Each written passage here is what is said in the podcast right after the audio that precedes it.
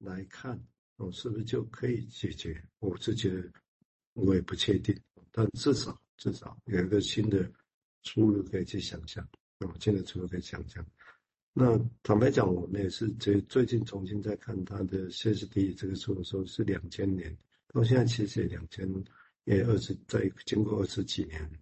哦，但是他的论点来讲，其实，在金融医学我们听到的也不多，你有我不我也还不知道为什么，在金融分析里面好像也不多，因为大家几乎都把大部分把焦点摆在莫德纳。或者是谈歇斯底里古典论述人，大部分听到了还是围绕在弗洛伊德的那些性学理论或其他论述在论述的比较多。现在听到倒是这样，哦，所以还有一个很大的 gap，在实质上面来讲还有很大的 gap。如何去填补？其实是因为古典的论述，哦，我不能说完全没有哦，这个这个太武断哦，但是其实没有用也比比皆是哦，因为事情的确不是很单纯。如果他的生命经验，真的就是很早就受创伤，怎么可能他经验不会影响到后面他的症状的呈现？怎么可能他的人格课题不会影响到后面症状呈现？会啊，当然会哦。所以也许就不是症状的解决而已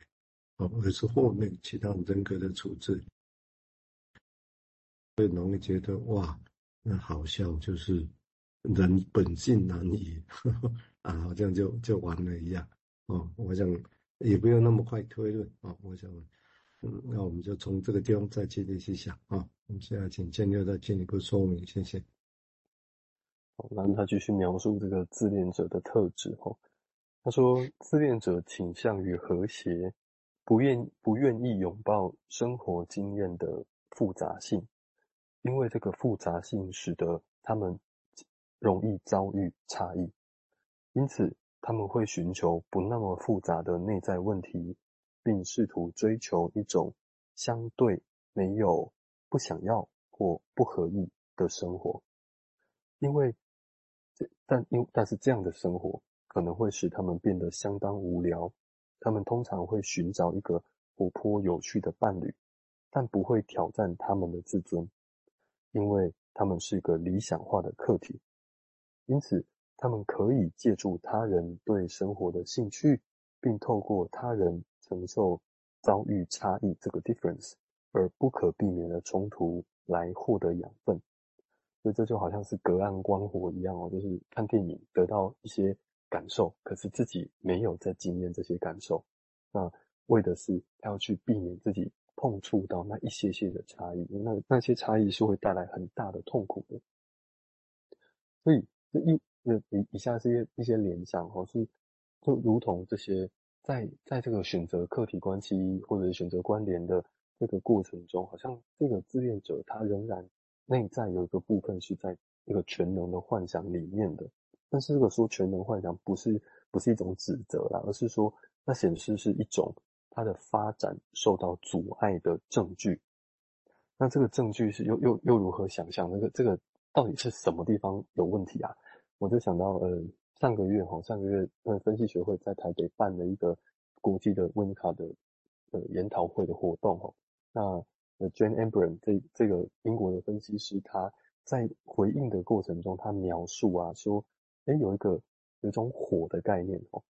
那这个火呢，它它比喻说，诶，这个火其实就是一个生的本能，但是如果这个火烧得太旺了。开始把周围的东西都烧掉了，破坏了。他他把这个东西拿来比喻成是死的本能，那就，但是呢，在小孩子一开始有火的时候，他可能没有感觉到旁边到底有什么东西，他就是想要烧啊。那这个时候母亲呢，在旁边就是全神贯注的在顾火啊，照顾这个过程。那在孩子身边，他他用一个字叫守候和 abiding，就是在旁边看着，那维持一个促进性的环境来让这个火可以烧下去。啊，但是他也有可能因为孩子的火烧得太旺了，这个妈妈被烫被烧到会痛，那个被痛的那妈妈要自己疗伤，而不是说那他要存活下来啊，而不是感受到哇，我要我要被烧坏了，我就被摧毁了。就像前面提到的说，哎，妈妈原本以为自己够好诶，可是她崩溃了，她她知道自己好像做不到诶，这些以为都不见了的时候呢，感受到被孩子的火烧到的破坏的时候呢，她也明白先别做太多。就是不要报复，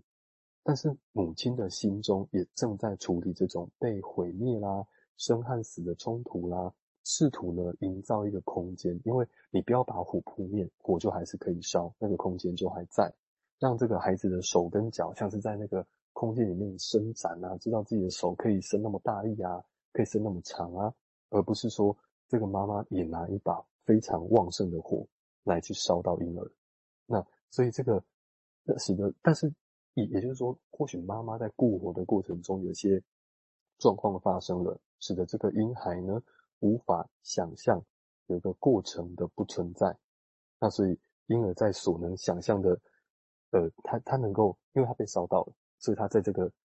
他他去想说，那我还能做什么的有个极限里头呢，他成为了一种自恋特质的否定式的全能感。一嗯，试着这样再描述看看，就是他自恋特质里面有个否定嘛，他要让差异都不在。那这个否定呢，也如同是一个铭刻，就是妈妈当初在顾火的时候也，也有一把火，把婴儿的火给灭掉了，这样子被否定掉了。婴儿他想要去尝试，想要去碰到那你这个差异的时候，他碰到的火好烫，所以他他把自己。同意了妈妈把自己的火否定掉了，然后使得后来这个自恋特质里面也有一样的成分。这个自恋特质是在否定任何的差异，就如同在这个全能感里面，跟婴儿用一种很隐微的方式在在重演着那个时候妈妈在如何照顾他的。好，先想到这边。这个地方当然有一个新的。概念，或者也是古老的概念啊，也就是所谓的“自恋”这个词的意义是什么啊？我想这个地方会，那从韦德讲自恋是好像那是本能本来就会有的啊，或者是更接近原始的载扣这个状况啊，但是他也没有细论啊，因为那一块其实是他整个不是细论很多的地方，所以他写了一篇那论自恋，然后副标题。In an introduction，引言 就这样子，引进啊，但是发展其实也有限。但是后面克莱讲自恋就是破坏性的东西，霍福德讲自恋就指的是比较自恋、比较修复性的那一部分啊。那维尼口或者一些克莱巴巴尼科巴林哦，那个巴林团体那个人，他们讲这个事情，但他们把自恋是推演到更早期的啊，譬如说巴林就把自恋叫有一个区。生下来人就有一个能力，他认为那是自恋能力，完全没有其像现在讲没有其他客体的概念，就是真的只有自己，而是那连是不是真的只有自己也没有，也不没有这个概念。但是那是一个丰富创造的时期的开始，哦，所以他自恋创造区。那也因为是这样的假设，我将回过头来看看刚刚建六在描绘的。所以那个时候的小小一个小孩子有些报复啦、咬啊、咬奶嘴啦、奶嘴咬那个乳房啦，会出血啊，很痛啊，这些事情哦，其实这些你可以解读成暴力，但是也可以说他就是在做他做的，就像刚刚提到那个火球在烧一样哦，所以他说这个时候有时候你也小孩子听不懂啊，对不对？所以好像他说不要做太多啊，主要不要做太多，指的是不要做什么，不要报复。好像很简单哦，但是在当当时的情境下，当然会很复杂的心情。那为什么这么做？背后是有一个假设。我刚刚提到，虽然他没有提到八二零这个人哦，但是我觉得多少呢？他这些假设为什么那样做？为什么不那样做？背后有一个假设是那样的一个一个小孩子完全自恋状况，其实那是一个开始要创造力起点的地方哦。其实那后面怎么样给予现实，让他这个。不会随便再烧哈哦，或者可以把力量变成合乎现实，变得更有用，那是后面发展的一个事情。那有些人说，会不会这个只有前面一个月是这样，两个月是这样？这个大概我我想，因为我大概 很难受是这样的期间呢哈。我想大概那个你可以讲清楚，但我觉得还蛮难的哈。好，我们接下来请建佑再进一步说明，谢谢。好，那文章的下一段是。这样说的哈，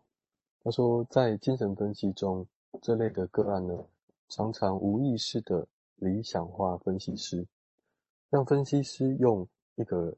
共感镜像的形式回报这类型的爱，但当他们感受到批评或评断。